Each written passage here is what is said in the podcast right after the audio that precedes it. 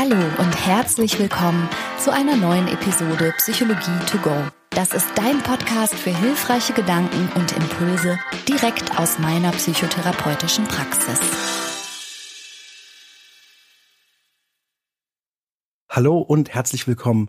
Schön, dass du eingeschaltet hast. Heute kapere ich mal den Podcast von Franka. Und ich bin Christian Weiß, ich bin Facharzt für Psychiatrie und Psychotherapie und du kennst mich ganz bestimmt schon als Frankas Praxispartner und Ehemann. In dieser Episode sprechen wir über Psychosen und die Früherkennung von Psychosen und Schizophrenien. Leider hat Franka eine absolut krasse Erkältung erwischt und die Stimme ist so weg, dass praktisch gar nichts mehr rauskommt. Und jetzt haben wir seit, glaube ich, vier Jahren das erste Mal, dass Franka wirklich nicht sprechen kann und deswegen erlaube ich mir mal, den Podcast heute zu vertreten. Das große Glück ist allerdings, dass Franka vor einiger Zeit ein ganz interessantes Interview mit absoluten Koryphäen der Psychiatrie aufnehmen konnte. Und zwar mit Frau Professor Meisenzahl aus Düsseldorf. Die ist dort die ärztliche Direktorin des LVR-Klinikums und auch Inhaberin des Lehrstuhls für Psychiatrie und Psychotherapie der Heinrich-Heine-Universität. Und mit der Privatdozentin Dr. Schulze-Luther. Und die ist derzeit die Leiterin der Forschungsgruppe Früherkennung in der Poliklinik in der Heinrich-Heine-Universität Düsseldorf. Die beiden beschäftigen sich schon seit vielen Jahren mit der Früherkennung von Psychosen und entwickeln gerade ein Projekt namens CARE, das künstliche Intelligenz mit einbezieht, um mögliche Erkrankungen sehr früh zu entdecken. Dazu läuft auch bis 2025 noch eine Studie, bei der sich Patienten und auch Therapeuten noch melden können und teilnehmen können. Dazu aber später mehr. Wer regelmäßig in unseren Podcast reinhört, der weiß, dass ich regelmäßig auch immer in Kliniken arbeite. Und einige der häufigsten Krankheitsbilder, die ich dort sehe und behandle, sind Psychosen.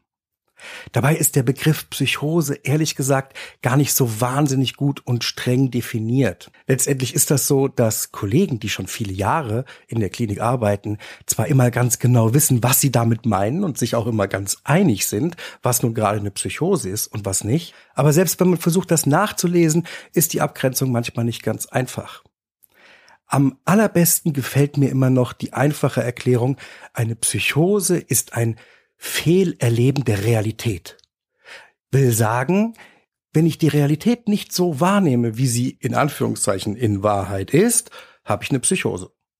Das kann ganz verschieden aussehen. Das heißt, wenn ich was sehe oder was höre oder vielleicht sogar was rieche, was nicht wirklich da ist und aber glaube, dass es das wirklich gibt, dann kann das schon eine Psychose sein. Oder wenn ich eine Überzeugung habe, die völlig realitätsfremd ist, aber ich rücke davon überhaupt nicht ab, dann nennt man das wahnhaft. Und auch das kann ein Teil einer Psychose sein. Aber ihr habt bestimmt alle auch schon von sogenannten psychotropen Substanzen, also irgendwelchen Drogen gehört, die die Wahrnehmung und die Realität irgendwie verändern. Und genau genommen ist das Erleben, was man in so einem Rausch hat, eigentlich auch eine Psychose. Man bezeichnet das nicht so, man bezeichnet das dann eben als akuten Rausch, aber vielleicht hilft dir das, sich das ja ein bisschen vorzustellen, was ich damit meine. Mich hat mal jemand gefragt, ob ein Traum, ein Traumerleben auch eine Psychose wäre. Und ehrlich gesagt, wäre man wach dabei, ja, dann wäre das wohl so. Aber es ist nun mal im Schlaf und in dem Moment, wo man aufwacht, ist man ja recht schnell in der Realität wieder orientiert. Man weiß, dass das ein Traum war man vergisst es meistens auch unheimlich schnell und deswegen gehört der Begriff Psychose da eigentlich nicht hin. Ein solcher Zustand, das heißt das Fehlerleben der Realität, ist meistens oder zumindest sehr, sehr häufig mit richtigen psychiatrischen Krankheiten verbunden. Am häufigsten erleben wir das bei einer Schizophrenie, aber das kommt manchmal auch bei Depressionen vor oder bei bipolaren Störungen. Manchmal auch als so ein bleibenden Zustand nach einem starken Rausch oder nach sehr viel Drogenkonsum und tatsächlich gelegentlich auch mal einfach isoliert, mehr oder weniger aus dem Nichts heraus.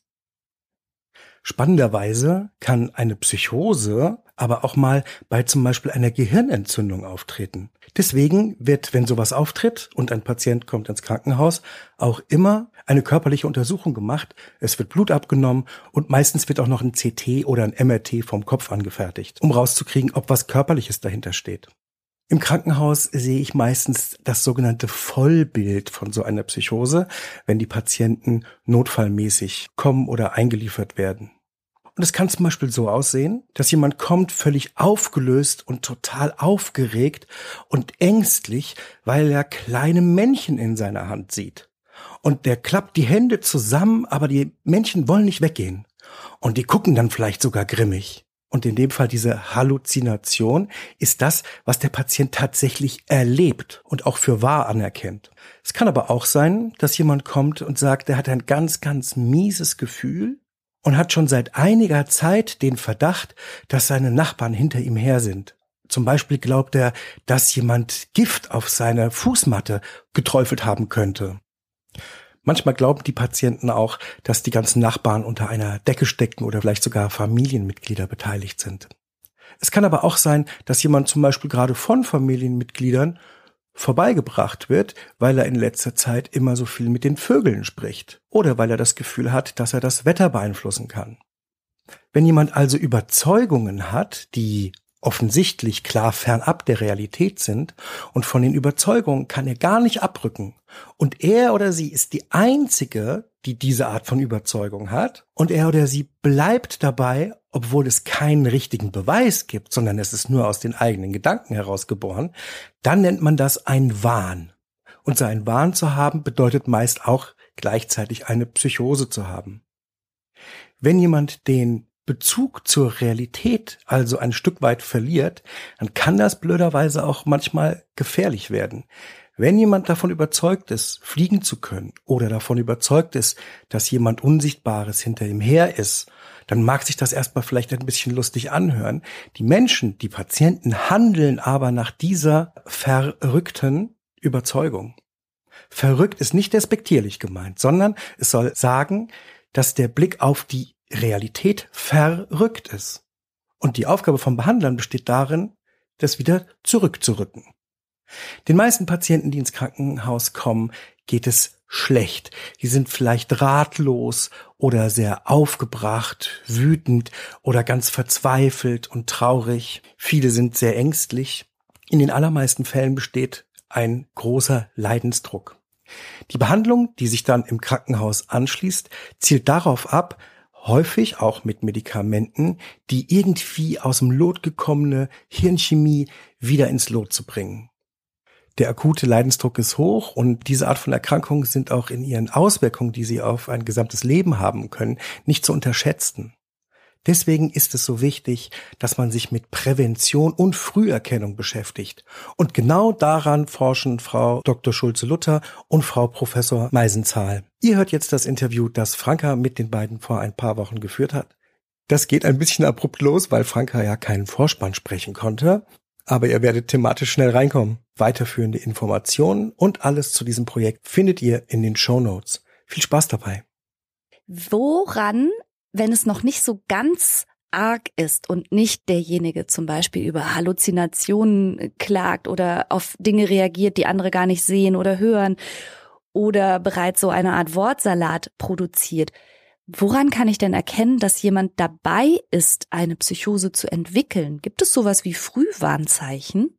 Ja, als allererstes würde es wahrscheinlich sogar der Betroffene erstmal selbst bemerken.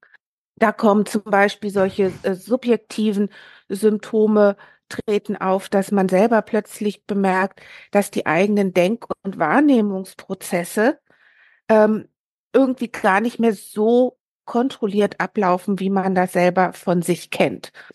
Und das fällt denjenigen sofort auf. Es ist meistens auch noch kompensierbar, so dass es gar nicht nach außen dringt, zum Beispiel wie so ein Wortsalat oder so, aber wo der, derjenige selbst äh, bemerkt, zum Beispiel in Situationen, wo er eigentlich gut ausgeruht ist, gut wach ist, voll beim Thema ist, voll konzentriert ist und plötzlich ist aber trotzdem, reißen die Gedanken mittendrin ab. Mhm. Äh, und man ist also, wie man es vielleicht sonst kennt, wenn man, wenn man sehr müde ist, wenn man uninteressiert ist, wenn man abgelenkt ist, aber eben nicht in Situationen, wo man eigentlich voll dabei ist. Und wenn das dann eben ein paar Mal auftritt, dann fängt derjenige schon an und denkt, hm, was ist denn mit, mit mir los? Oder dass eben auch in solchen Situationen plötzlich völlig unwichtige, kurze Gedanken so kurz aufploppen. ja, die gar nicht dazugehören. Also so, wenn ich jetzt zum Beispiel plötzlich denken würde, ähm, Osterei mittendrin, wenn ich jetzt mit Ihnen spreche. Ja? ja? Ich würde realisieren, okay, Osterei gehört nicht dazu.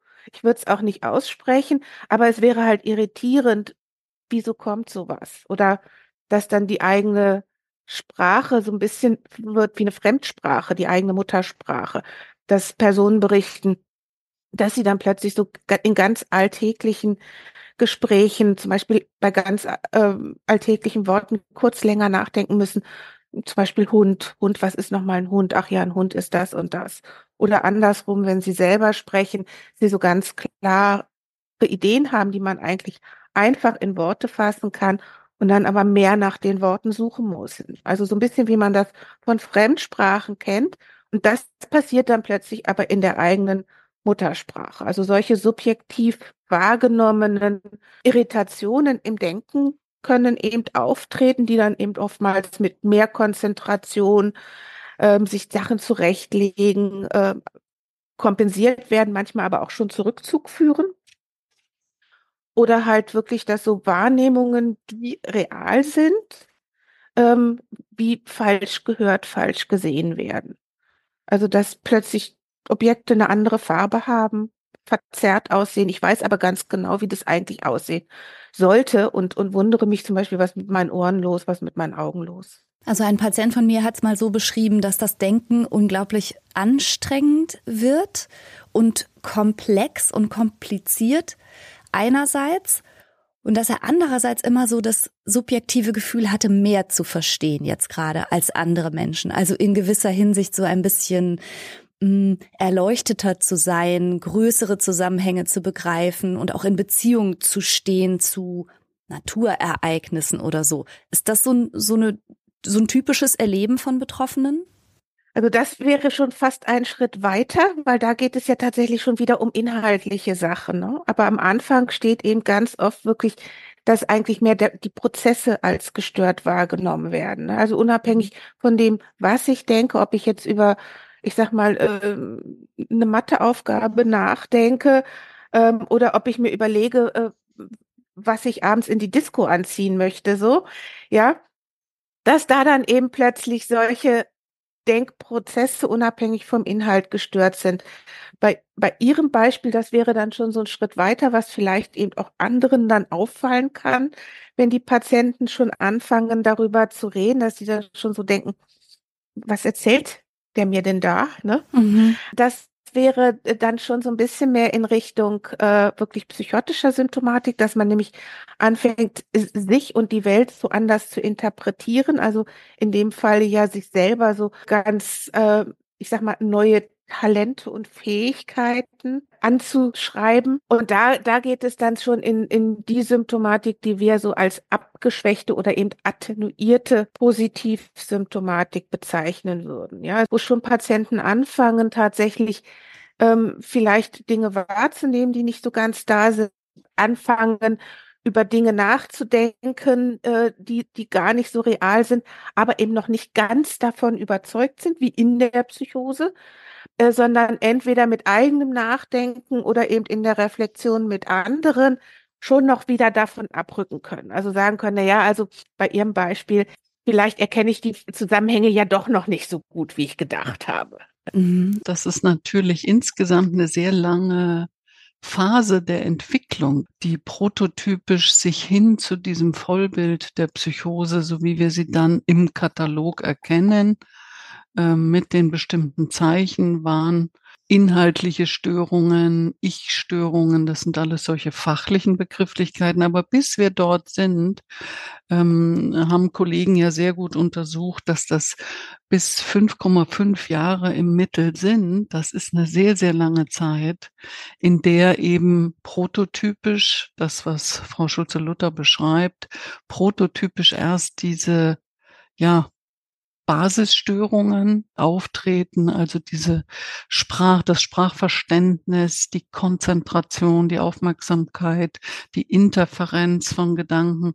Hin dann entwickelt sich das äh, immer prototypisch gesehen, das heißt ähm, idealtypisch äh, hin dann zu diesen attenuierten psychotischen Dingen, wo ich das Ganze mit einem interpretierbaren Sinn hinterlege. Das heißt, ich bin in einer besonderen Mission, ich habe ungewöhnliches Denken und äh, sehe diese, wie Sie so schön sagen, größeren Zusammenhänge. Ich bin in einem kosmischen Ganzen zum Beispiel. Ganz kurz nur zur begrifflichen Einordnung. Frau Dr. Schulze-Luther hatte gerade von Positivsymptomatik gesprochen und Sie sagten gerade idealtypisch. Das klingt jetzt so im allgemeinen Sprachgebrauch so, als hätten wir es mit was Positivem, also im Sinne von was Gutem und was Idealem zu tun. Könnten Sie das noch mal kurz einsortieren, was Positivsymptomatik in Zusammenhang mit Psychose meint? Genau, mit Positivsymptomatik meint man eben das, was ich am Anfang beschrieben habe, also so Halluzinationen, Wahn und eben diese formalen Denkstörungen.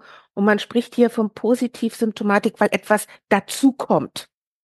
Ja, im, im Gegensatz zur sogenannten Negativsymptomatik, die Psychosen eben auch häufiger begleitet, wo es eben eher zu einem Abbau kommt, von einem Abbau von, von Energie, von Denkkraft, von äh, Funktionseinbußen, auch von Gefühlen, dass die weniger äh, wahrgenommen werden. Also das sind so quasi diese beiden Pole, wo man eben da von Positivsymptomatik kommt eine Symptomatik dazu oder eben Negativsymptomatik, das, was ich normal kann, beherrsche an, an mentalen Prozessen, baut sich ab. Okay. Da kommt äh, so die Begrifflichkeit her. Nur, dass wir nicht äh, den Eindruck hinterlassen, das wäre was äh, ausgesprochen Erfreuliches. Und Frau Professor Meisenthal, was meinen Sie, wenn Sie sagen, das ist ein idealtypischer Verlauf? Also das, damit meine ich, dass natürlich jeder Patient oder jeder Mensch seine eigene Entwicklung in die Psychose haben kann. Ja, mhm. Äh, wir wissen ja, dass auch äh, traumatische Verletzungen zum Beispiel so etwas beschleunigen können. Dann ist der Verlauf möglicherweise sehr viel schneller. Ähm, und es gibt eben Menschen, die einen Vorlauf von fünf bis sechs Jahren haben. Äh, das ist ja, wie so die meisten psychiatrischen Erkrankungen, ähm, ist das äh, Entstehungsalter in der Übergangsphase vom Kinder- und Jugend in den Erwachsenenbereich. Dort finden ja zwei Drittel aller psychiatrischen Erkrankungen beginnen sich zu manifestieren und ähm, das heißt für die Psychose im Alter von 14, 15, 16 Jahren können Menschen das schon beginnen zu erleben, äh, mit dann einem äh, statistischen Ausbruchsalter von dann 21, 22 Jahren. Mhm. Bei männlichen Jugendlichen oder jungen Erwachsenen früher als bei weiblichen. Und ähm, in dieser langen Zeit können also sich diese sogenannten Basissymptome können sich eben über lange Strecken zeigen und da das in der Fachwelt auch nicht so bekannt ist, zum einen und zum zweiten die Patienten dann auch nachgeordnet Depressionen zum Beispiel entwickeln, auch Zwangssymptome entwickeln oder sagen, ach, habe ich eine autistische Problematik, weil ich in einem sozialen Rückzugsverhalten bin. Ähm, die Patienten kommen dann mit verschiedenen Themen auch zu Therapeuten. Mhm. Und da ist es so wichtig, eigentlich die zugrunde liegende Basissymptomatik tatsächlich auch zu kennen und mit dem Patienten auch zu erörtern.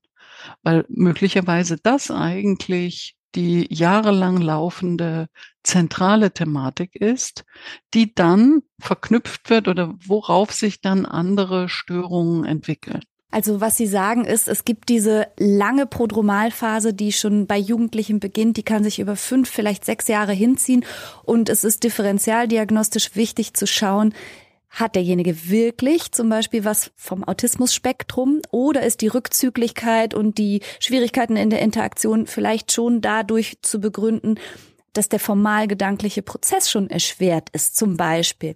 Das finde ich sehr spannend. Sie hatten gerade gesagt, Traumatisierung stellt einen Risikofaktor dar, der das ganze Geschehen beschleunigen kann. Also dass sozusagen die Psychose schneller fluoride wird. Was wären denn andere Risikofaktoren für die Entwicklung einer Psychose? Kann man das so benennen? Ich glaube, dass man sehr eindeutig sagen kann, dass ähm, Drogenkonsum, Cannabiskonsum, äh, der ja bei uns äh, im Moment in einer gesellschaftlichen Diskussion ist, äh, sehr wohl einen Beitrag leisten kann, mhm. äh, weil im verschiedenen Botenstoffe im Gehirn zusätzlich äh, anregt. Und wir wissen, dass äh, Patienten, die ähm, eine Psychose entwickeln werden, wir wissen das aus Studien, dass dort äh, vermehrt signifikant mehr Cannabis konsumiert wird. Äh, also Cannabis stellt sicher ein sehr großes Problem dar, ähm, was immer wieder auch äh, in der Diskussion ist, dass natürlich die erstgradige Verwandtschaft mit äh, Menschen, die in meiner Familie auch schon eine Psychose haben. Das ist zwar kein harter Risikofaktor, aber äh, man sollte einfach auch an so etwas denken. Und dann sind es natürlich auch soziale Umstände, in denen Menschen leben, die ähm, aus verschiedenen Faktoren sich zusammensetzen. Das ist zweifelsohne Armut, das ist äh, Beziehungslosigkeit, äh, es sind vielleicht auch psychiatrische sonstige Erkrankungen in der Familie. Das sind alles Themen, äh, die natürlich eine äh, Psychose auch fördern können. Kann man sagen, im weitesten Sinne alles, was das Gehirn stresst, ist ein Risikofaktor. Also ob jetzt auf chemischer Ebene wie durch THC, aber eben natürlich auch, wenn man starken Druck ausgesetzt ist durch seine Umgebungsfaktoren. Genau, es gibt natürlich viele Menschen, die auf Stress positiv in Anführungsstrichen reagieren oder die eben resilienter sind, die mehr Widerstandskraft dann haben, auch wiederum aus verschiedenen Gründen. Ähm, aber es sind eben auch Stressoren, die Menschen, die verletzlich sind, die vulnerabel sind, wie wir sagen, dann besonders gefährden. Mhm. Wobei man sicherlich eben ergänzend nochmal sagen muss, dass all diese Risikofaktoren im Prinzip eben immer Risikofaktoren für jegliche Art mhm. von psychiatrischer Erkrankung oder psychischer Erkrankung darstellen. Die sind also, ähm, gibt kaum jetzt reine Risikofaktoren, die nur für Psychosen das ähm, stimmt, ja. gelten. Die sind meistens eben so wie, wie Traumatisierung in der Kindheit, wie äh, verminderte Stresstoleranz oder eben sehr viel Stress. Das kann natürlich genauso eine Angststörung oder eine Depression, eine Essstörung oder eine Zwangsstörung auslösen. Ne? Aber wenn man die Veranlagung hat, kann es eben auch die Entwicklung einer psychotischen Erkrankung auslösen. Sie beide haben sich ja jetzt ein ganz tolles Vorhaben auf die Fahne geschrieben, und zwar Psychosen nicht, so wie wir das bis dato kannten aus dem klinischen Bereich, erst dann überhaupt zu behandeln, wenn es schon geschehen ist, sondern möglichst früh zu erkennen, dass sich vielleicht eine Psychose anbahnt. Also Sie haben gerade schon von den Basisvariablen gesprochen und Sie haben ein Forschungsprojekt ins Leben gerufen, das sich damit befasst, genau diese Variablen möglichst frühzeitig zu erkennen. Das heißt CARE, computerassistierte Risikoevaluation. Was genau passiert da, Frau Dr. Schulze-Luther? Ja, in dem CARE-Projekt schauen wir, dass wir eben die äh, Ergebnisse aus jetzt knapp 30 Jahren Früherkennungsforschung einmal zusammennehmen in einem Gesamtprojekt, um zu prüfen, ob es äh, sinnvoll wäre und es oder sich zeigt, dass es sinnvoll ist, das auch in die klinische Versorgung in Deutschland mit hineinzunehmen. Das heißt also, basierend auf ganz vielen Studien, die eben zum Beispiel schon gezeigt haben, welche Symptome ähm, ein erhöhtes Risiko für die Entwicklung einer Psychose im weiteren Verlauf anzeigen können, wie eben die Basissymptome oder eben diese attenuierten psychotischen Symptome und auch basierend auf Studien, äh, die gezeigt haben, äh, dass man eben bei Personen, die solche Symptome haben, eben auch Interventionen hat, die dann im Vergleich zu Vergleichsgruppen das Risiko auch absenken, eine Psychose tatsächlich ähm, zu entwickeln. Ähm, und hier zeigen sich eben, und das ist, glaube ich, für, für viele Patienten auch ganz wichtig, dass es vor allen Dingen psychotherapeutische Strategien sind, die in diesem frühen Verlauf besonders wirksam sind, während ja später bei der manifesten Psychose, wenn die wirklich ausgebrochen ist, dann ist natürlich erstmal auch kaum auf eine medikamentöse Intervention zu verzichten. Und das ist ja das, was vielen Patienten auch Angst macht, die sagen, oh, ich will aber auf keinen Fall Psychopharmaka nehmen, ich weiß gar nicht, was die mit mir machen.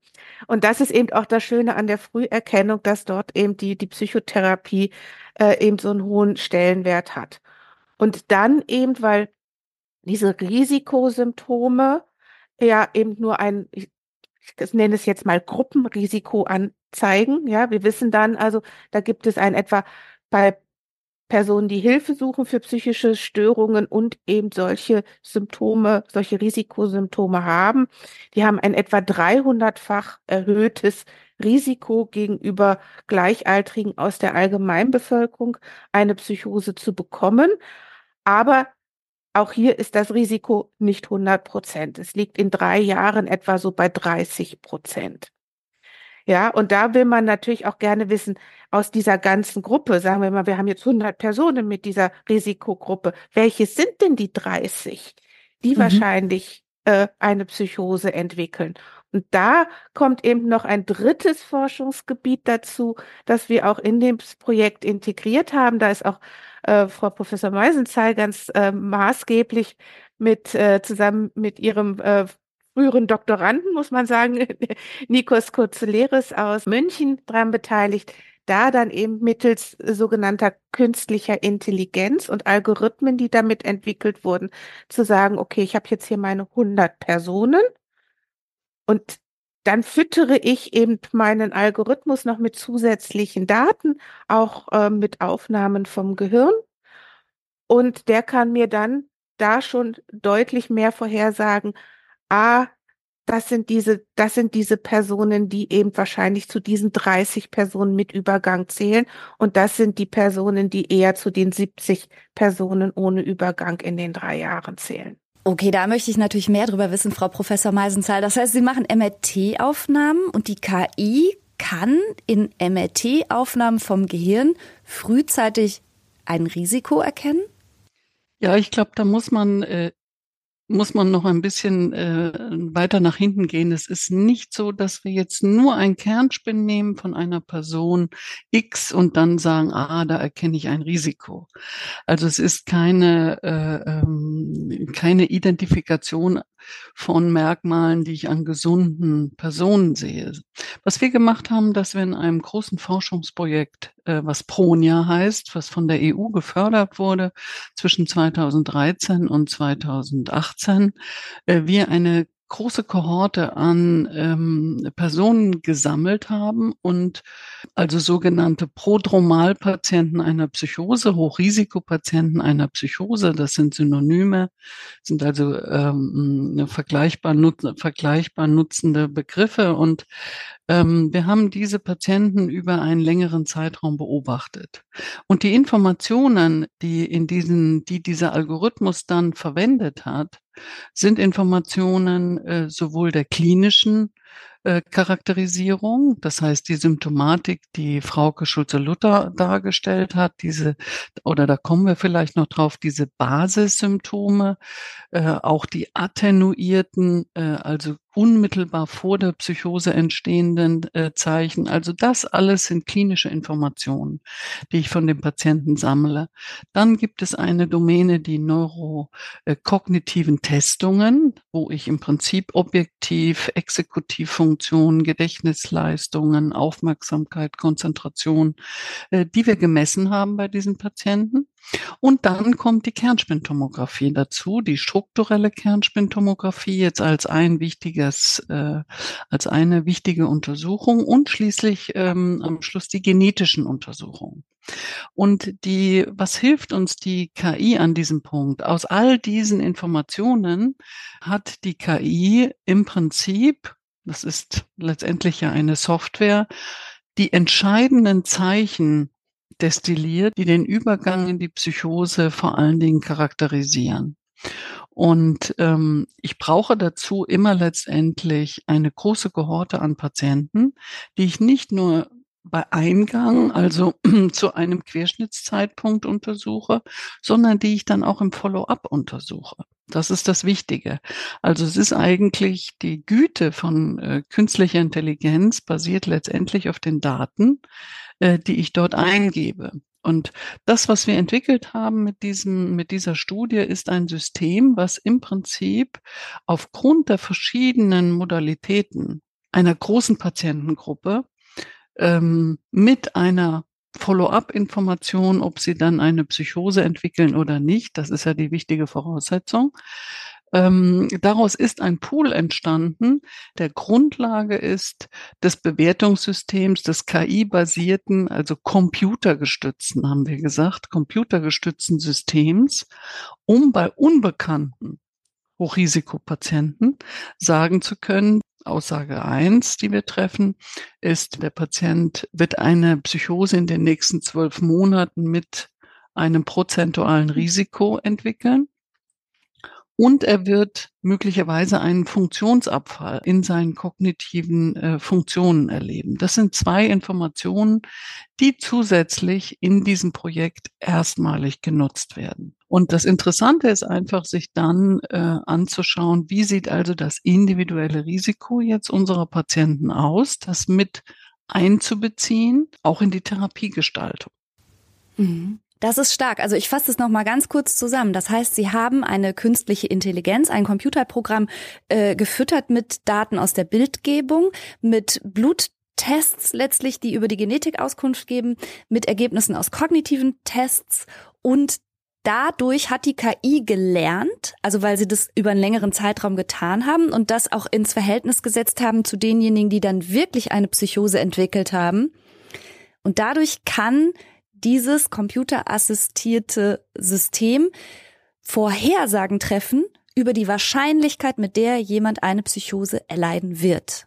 Jetzt frage ich mich natürlich, ähm, wie reagiert jemand, dem man dann sagt, der, der also sozusagen diese Tests durchläuft, dass er oder sie ein erhöhtes Risiko hat, eine Psychose zu entwickeln. Das ist ja mit Fingerspitzengefühl zu tun dann, oder? Das war eine intensive Arbeit auch mhm. mit den Ethikern. Ich möchte nur vorweg einen wichtigen Punkt nennen. Wir sind eigentlich im Bereich der Prävention und im Bereich der äh, eigentlich selektiven Prävention, aber auch universellen Prävention in allen somatischen Fächern äh, haben wir uns massiv entwickelt die letzten 20 Jahre. Das heißt, dass im Prinzip wir heute ganz selbstverständlich zur äh, Untersuchung von Brustkrebs gehen. Wir gehen äh, zu allen möglichen Vorsorgeuntersuchungen. Das sind jetzt, das, was wir tun, ist keine Vorsorgeuntersuchung, aber wir sind es gewohnt, in der Somatik über Risiken aufzuklären. Und insofern, glaube ich, muss, im, wenn man ein Konzept der präventiven Psychiatrie tatsächlich verfolgt. Präventive Psychiatrie und Psychotherapie muss man, glaube ich, jetzt äh, dazu sagen. Dann ähm, ist es, glaube ich, eine Übersetzungsarbeit, die einem, wenn man sich gedanklich damit auseinandersetzt, dass es in der Somatik schon ganz selbstverständlich ist, ist das vielleicht nicht mehr so schwierig. Mit der Risikovermittlung, ähm, das ist ja in Care, ist es ja tatsächlich zweistufig. Weil wir haben ja erst einmal so diese, was ich vorhin genannt habe, Abklärung des Gruppenrisikos. Werden überhaupt die äh, heute etablierten Kriterien für ein erhöhtes Risiko erfüllt? Also liegt ein sogenannter klinischer Hochrisikostatus vor. Und dann, und da werden ja die äh, Patienten eigentlich das erste Mal aufgeklärt, nämlich dass sie da äh, mit ihren aktuellen Beschwerden, für die sie ja auch Hilfe suchen, ähm, dass das Beschwerden sind, ähm, wo eine gewisse Möglichkeit besteht, dass die sich so weit verfestigen, dass sich eben etwas entwickelt, was wir dann manifeste Psychose nennen würden. Mit den einzelnen Patienten gehen wir da ganz oft eben auch an, anhand des individuellen Risikos entlang. Wenn jemand zum Beispiel schon attenuierte psychotische Symptome hat, dann nehmen wir diese Symptome und sagen zum Beispiel, ja, also da können Sie sich ja jetzt noch distanzieren. Und eine Psychose wäre eben, dass sie, dass sie da so weit immer weiter reinrutschen, dass sie das irgendwann für real halten. Und das wollen wir hier vermeiden, dass das passiert. Also mhm. da sind wir zum Teil eben wirklich ganz eng an den Beschreibungen, dass, dass wir ähm, eher versuchen zu beschreiben, was dann passieren könnte, aber mhm. eben wirklich auch immer wieder betonen, auch teils mit kleinen Bildern, ja, wo wir dann eben, also zum Beispiel diese 100 Personen abgetragen haben und dann zeigen, also was weiß ich, so ein Füßchen, das wäre das Risiko, also von einer Person das Füßchen, das wäre so das Risiko, eine Psychose zu entwickeln äh, in der allgemeinen Bevölkerung. Und dann eben die zwei, drei Personen in dem anderen Bildchen äh, binnen eines Jahres ist ja immer der Prozentsatz der Übergänge hängt natürlich immer von dem Verlauf und der Verlaufsbeobachtungszeit ab.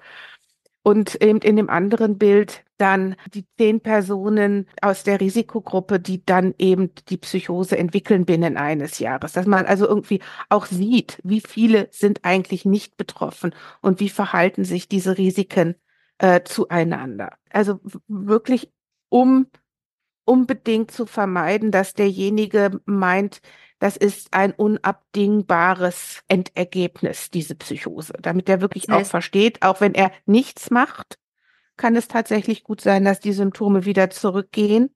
Aber es kann eben dann auch sein, dass die weitergehen. Und mit einer Intervention steigt natürlich äh, die Wahrscheinlichkeit, dass sich keine Psychose entwickelt. Aber auch natürlich, dass es die Symptome, mit dem jemand kommt, äh, Frau Professor Meisenzahl hatte ja schon gesagt, häufig haben sich dann auch schon andere Störungsbilder drauf entwickelt, vor allen Dingen Depression und soziale Phobien, dass die natürlich auch behandelt werden im Gesamtkontext. Das heißt aber, Sie prognostizieren sozusagen nicht ein unausweichliches Schicksal, sondern Sie treffen eine Aussage über ein erhöhtes Risiko und das ist verbunden gleichzeitig mit einem therapeutischen Angebot. Genau. Das ist wie in der, in der Krebsvorsorge, ja, wo man dann was, was ich sagt, ja, also der, der, der schwarze Fleck auf der Haut, das könnte ein Vorstadium sein. Wenn wir jetzt nichts machen, kann er sich dazu entwickeln, aber wir können ihn eben rausnehmen, um die Wahrscheinlichkeit, dass sich Kautkrebs tatsächlich entwickelt, zu, ver zu vermeiden.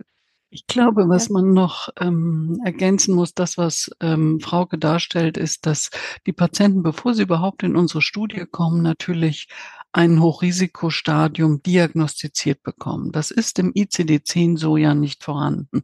Das ist kein bisher, das sind Forschungskriterien. Das muss man schon eindeutig sagen. Sie sind sehr, sehr gut belegt. Sie haben sich über viele, äh, über äh, über 20 Jahre entwickelt. Da haben sehr viele Psychiater international dran gearbeitet, so dass wir heute valide Skalen haben, die diese Prodromalsymptomatik erfassen. Das, was dann in unserem Projekt dazu add-on passiert, ist tatsächlich die und das ist, glaube ich, in, in, in, insofern ein disruptives Moment, äh, dass man ein prozentuales Risiko oder dem Patienten schon in einer gewissen Metrik ein Risiko vermittelt für die nächsten zwölf Monate. Das ist add-on und eingebettet in einen kompletten Prozess, der auch äh, hinsichtlich der Aufklärung natürlich in einem ethischen Leitfaden von uns gemeinsam unter Führung der äh, Ethiker, Frau Professor Woben in Bonn, entwickelt wurde und für äh, im Grunde genommen einen zentralen, ein, ein, ein Lehrmoment für alle die, die im Hochrisikobereich arbeiten, ein wichtiges Lehrmomentum ist. Die Kollegen müssen im Prinzip äh, ein digitales Teaching durchlaufen, genauso wie sie ein Teaching durchlaufen äh, bei Frauke und ihrem Team äh, bezüglich der Hochrisiko-Identifizierung, weil das sind Dinge, die man einfach genauso wie man die KVT lernen muss, äh, muss man eben die Psychopathologie äh, lernen. Und das ist eine spezifische Psychopathologie, angefangen von den Basissymptomen bis hin dann zum Vollbild. Ähm, das sind intensive Kurse. Ähm, und das ist verbunden eben mit auch dann der ethischen Aufklärung, die tatsächlich hier zum ersten Mal, wie Sie schon richtig fragen, äh, an der Tagesordnung ist, weil es natürlich nicht darum geht, die Patienten in Angst und Schrecken zu versetzen, äh, sondern es geht darum zu sagen, ja, ein Risiko ist da, ja, es gibt ein prozentuales Risiko nach unseren Algorithmen, ja, es ist auch richtig, dass es falsch positive gibt, wie bei jedem Test. Äh, das wissen wir auch aus der Somatik, äh, dass es, dass die, dass äh, die Vorhersagen nicht 100 Prozent zutreffen müssen. Und das sind alles Dinge, mit denen muss man umgehen. Und das ist auch alles in diesem ethischen Leitfaden ähm, äh, dargestellt. Und Sie haben jetzt deutschlandweit mehrere Zentren, in denen diese Care-Testung, also diese computerassistierte Risikoevaluation läuft. Und wie habe ich mir das vorzustellen, wenn ich jetzt an dieser Forschung teilhabe und dann gehöre ich zu denjenigen, bei denen ein erhöhtes Risiko identifiziert wird? Welche Art von präventiven therapeutischen Maßnahmen greift denn dann? Was, was wird dann passieren? Also die Grundlage ist natürlich eine Komplexbehandlung, die dem Patienten, wenn er in den Aktivarm zugelost wird, das muss man mhm. schon dazu sagen, äh, Frau Cerutti, das ist jetzt eine Arzneimittelstudie. Das mhm. heißt, Arzneimittelstudien sind unter besonderer Beobachtung, da hier tatsächlich eine computergestützte Assistenz zum ersten Mal zum Tragen kommt, die regulatorisch geprüft ist, aber bei der bisher noch das europäische Siegel CE Zertifizierung fehlt. Äh, deswegen ist es eine Medizinproduktstudie, die intensiv vom Bundesministerium supervidiert wird, sehr strenge Regularien hat. Und ähm, in diesem Kontext und in dieser Währunggruppe werden den Patienten dann eine Komplexbehandlung angeboten, die im Mittelpunkt eine äh, psychotherapeutische KVT-basierte Therapie anbietet, die verschiedene Module bearbeitet. Und äh, diese Therapie wurde entwickelt von äh, Professor Schmidt, äh, Steffi Schmidt äh, von der Universität Bern äh, Kinder- und Jugendpsychotherapeutin und ähm, Professor Ruhrmann, Kollege aus Köln, der Psychiatrischen Universitätsklinik Köln. Und äh, die beiden haben dieses äh, IPPI entwickelt. Und in diesem Programm werden verschiedene Domänen der Patientenproblematik äh, bearbeitet. Das heißt, die Symptomatik an sich, die klinische, die der Patient erlebt, äh, das Thema der ähm, kognitiven Beeinträchtigungen, das Thema der Resilienz äh, und das Thema der Stigmatisierung. Es gibt also verschiedene Domänen, die dann äh, nicht nach Algorithmuslogik, aber wir schauen, wie sieht das Risiko aus. Und das Zweite muss man noch sagen, der Algorithmus gibt auch die Information, was sind denn die Treiber, was sind denn eigentlich die möglicherweise die Ursachen für dieses erhöhte Risiko? Sind das eher klinische Faktoren? Ist es die Kernspintomographie?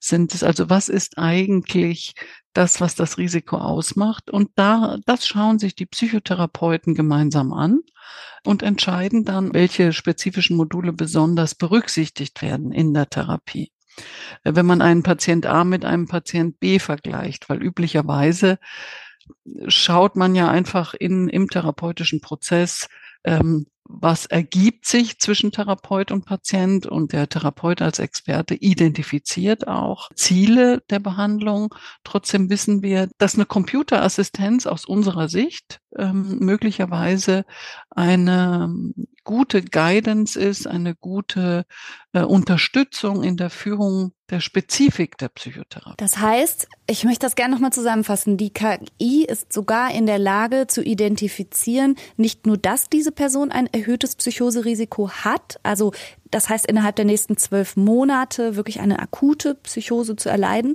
sondern sie gibt auch Auskunft darüber, was sozusagen der Hauptstressor ist. Hat diese Person eine sehr große genetische Veranlagung möglicherweise oder ein ganz instabiles soziales Netzwerk oder ist es der THC-Konsum oder drückt die Armut? Und dann wird die modulare Therapie daran angepasst sozusagen. Also ganz vereinfacht gesagt könnte man das so sagen. Man muss sagen, in dem Projekt, das ist wichtig nochmal zu erwähnen, haben wir die genetische Information jetzt rausgelassen. Ähm, wer die ähm, Daten dazu sind publiziert, aber wir haben sie jetzt in diesem Projekt nicht verwendet, weil natürlich die Genetik auch eine gewisse, sagen wir mal, eine höhere Sprengkraft nochmal hat äh, und wir einfach hier ähm, das jetzt nicht angewendet haben. Ähm, ansonsten gibt die KI die Informationen, die sie als besonders kritisch sieht bei dem Patienten, die gibt sie als zusätzliches Add-on, weil wir ähm, man spricht ja immer davon, äh, dass es um die Offenlegung geht, was denn eigentlich äh, äh, KI identifiziert und das findet hier auch statt. Und wir reden aber über KVT hatten Sie gesagt, das bedeutet kognitive Verhaltenstherapie. Wir reden nicht über ein frühzeitiges Einschreiten mit Medikation oder ähm Die Patienten können im Verlauf, wenn sich die Situation verschlechtert, ähm, zu, zu dieser Komplexbehandlung, die sie in der Psychotherapie ähm, erhalten, haben sie zusätzlich einen psychiatrischen Therapeuten. Mhm. Und dieser psychiatrische Therapeut, wenn es notwendig sein sollte und sowohl Patient als auch Therapeut zu der Ansicht kommen, dass zusätzliche, auch medikamentös gestützte in Minimaldosen gestützte Therapie notwendig ist, dann kann man diese natürlich auch ergreifen. Es geht im Prinzip, Frau Ceruti, darum, äh, dass man Patienten in einem Frühstadium der Erkrankung eine Komplexbehandlung anbietet, die wie viele Studien gezeigt haben, psychotherapeutisch getrieben ist, weil viele Studien gezeigt haben, dass die Psychotherapie, die KVT-basierte, muss man jetzt sagen, KVT-basierte Psychotherapie Psychosen verhindern kann oder den Verlauf ähm, deutlich nach hinten schieben oder also den Verlauf äh, der Erkrankung auch deutlich erleichtern kann. Und natürlich gehört zu einer Komplexbehandlung auch, wenn es notwendig ist, Minimaldosen von Psychopharmaka, von Antipsychotik. Und jetzt sind Sie noch mittendrin in der Forschung. Gibt es dennoch bereits vielleicht Befunde, äh, auf die Sie zurückschauen können oder, oder irgendwas, was, äh, was sich da schon abzeichnet? Das ist tatsächlich jetzt in Care eine etwas andere Lage, als man das sonst von Studien kennt. Also Care ist keine klinische, sondern eine Versorgungsstudie. Das heißt, sie, sie nimmt Befunde, die bereits gut etabliert sind, aus Studien, die gelaufen sind, aus eher Basisstudien, die gelaufen sind, fasst sie zusammen und guckt dann vor allem an, verbessert ist die Versorgung. Also bringt jetzt unsere spezielle Versorgung, die wir da reinbringen, bringt die ein Plus gegenüber der Versorgung, die die Patienten sonst so kriegen. Wobei die Versorgung, die Patienten sonst so kriegen, die setzt ja erst an, wenn die Psychose bereits akut ist. Nicht unbedingt. Wenn Patienten vorher Hilfe suchen, ja. kriegen die ja auch jetzt schon, das ist, ist ja also auch bekannt, dann irgendwelche Behandlungen. Nur diese Behandlungen sind eben möglicherweise nicht dazu angetan, die auch darunter sich entwickelnde Psychose aufzuhalten. Weil sie eher unspezifisch. Ja, ja, genau, weil, weil die nicht, weil die die Symptomatik übersehen, weil die dann ganz zum Beispiel auf die, auf die sekundär ausgebildete äh, Depression gehen oder weil, wenn Entwicklungsstörungen schon vorliegen, das alles in dem Kontext sehen, eben auch gar nicht nach diesen speziellen Symptomen fragen in der Diagnostik, so dass Patienten durchaus auch eine Vielzahl von Behandlungen kriegen. Also viele Patienten, die ins Früherkennungszentrum kommen, die haben äh, zum Teil eine lange Historie schon von, von verschiedenen Kontakten mit dem ähm, ähm, psychosozialen Gesundheitssystem ähm, zum Teil ganz unterschiedliche Diagnosen mit ganz unterschiedlichen Behandlungsansätzen erhalten. Und das vergleichen wir in diesem Projekt. Das ist also wirklich Hauptziel dieses Projekts. Ist das, was wir anbieten, so viel besser als das, was jetzt unsystematisch passiert, wenn jemand in so einem frühen Stadium Hilfe sucht, dass es sich lohnt, das in den Katalog der Krankenkassen aufzunehmen. Das ja. ist hier die Frage. Es ist nicht mehr die Frage, sagen die Symptome die Psychose voraus, funktioniert die KI, das ist alles gezeigt worden, funktionieren diese Interventionen, alles schon gezeigt worden. Hier geht es jetzt aber daraus aus diesem hochkontrollierten Umfeld, in dem eben das alles gezeigt wurde. Normal in klinischen Studien zum Beispiel wird ja auch kontrolliert, was überhaupt an Behandlung zum Beispiel in der Vergleichsgruppe passiert.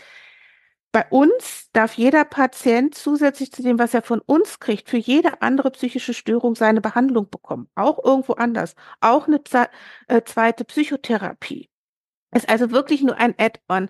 Das heißt, diese wahnsinnige Kontrolle, die sonst in klinischen Studien ist, die haben wir hier nicht, sondern vergleichen wirklich im naturalistischen Feld, um zu schauen, ist das besser, was wir machen, als das, was unsystematisch erfolgt? Und ist das etwas, äh, wo wir dann auch vielleicht bei einem positiven Abschluss des Projekts die Krankenkassen in die Pflicht nehmen und sagen, so, und jetzt bitte bezahlt das auch regulär für jeden Patienten, der das hat, damit dann dieser Versorgungsstrang auch wirklich allen Patienten äh, mit solchen Hochrisikosymptomen auch in der Versorgung zur Verfügung steht. Also das Anliegen ist, dass Psychoseprävention in den Kanon der Krankenkassenleistungen aufgenommen werden wird, um einfach für die Zukunft viel größeres Leid für die Betroffenen zu verhindern. Und muss man ehrlicherweise sagen, ist es natürlich auch wahrscheinlich ein Kostenfaktor. Prävention ist immer sehr, sehr viel günstiger unterm Schnitt als hinterher die Behandlung, wenn das Kind sozusagen schon in den Brunnen gefallen ist, sage ich mal. Also auch so gesamtgesellschaftlich gesehen würden wir alle profitieren, wenn wir das früher erkennen würden. Genau. und dieser Gedanke ist natürlich in der Psychiatrie bisher äh, überhaupt noch nicht verankert. Und das ist, glaube ich, wir machen sehr viel universelle Prävention. Ähm, es wird viel auch, ähm, zum Beispiel wenn wir an Suizidalität denken, wird allgemein über Awareness gesprochen. Das sind universelle Strategien, ja. Ähm, trotzdem fehlen uns tatsächlich selektive, indizierte äh, Präventionsansätze, so wie sie in der Somatik eigentlich auch zu Hause sind. Mhm. Ja, ich danke Ihnen ganz herzlich. Vielleicht möchten Sie am Abschluss noch sagen, wo kann man denn Sie finden? Wie kann man Care finden? Wie kann man sich darüber noch näher informieren, wenn man vielleicht als angehörige Person oder auch als betroffene Person das Gefühl hat, oh, da könnte ich sehr gut untergebracht sein? Also ich glaube, es gibt zwei. Das eine ist unsere Website. Ähm, das ist äh, care-network.eu. Äh, dort kann man sozusagen alle beteiligten Zentren finden. Das sind Früherkennungszentren. Und für die Therapeuten ist es, glaube ich, interessant, nochmal die äh, Kurse auch von Frauke Schulze-Luther zu nennen, die im Prinzip äh, Teaching anbieten im Bereich der Früherkennung Psychosen, weil das einfach ein Spezialwissen ist, wo, glaube ich, viele Therapeuten von profitieren können. Ja, gerade auch Kinder- und Jugendlichen PsychotherapeutInnen stelle ich mir vor. Sehr guter Hinweis. Ich werde das natürlich alles unter dieser Podcast-Folge verlinken und bedanke mich ganz herzlich für Ihre Zeit und für diese sehr wertvollen Informationen. Vielen, vielen Dank. Ja, wir danken ganz herzlich. Danke, Frau Ceruti. Ich denke, ihr habt jetzt eine ganze Menge interessante und tiefgehende Informationen mitnehmen können. Und ihr seht, auch die Psychiatrie ist eine echte Wissenschaft und ganz schön kompliziert. Mein ärztliches und wissenschaftliches Herz schlägt auf jeden Fall höher, wenn ich mitbekomme, wie umsichtig, sorgfältig und genau beforscht wird, was wirklich hilft. Alle Infos findet ihr wie immer unten in den Show Notes und nächste Woche hört ihr, wenn alles gut geht, Franka natürlich in alter Frische wieder. Bis dahin, habt eine gute Woche. Tschüss.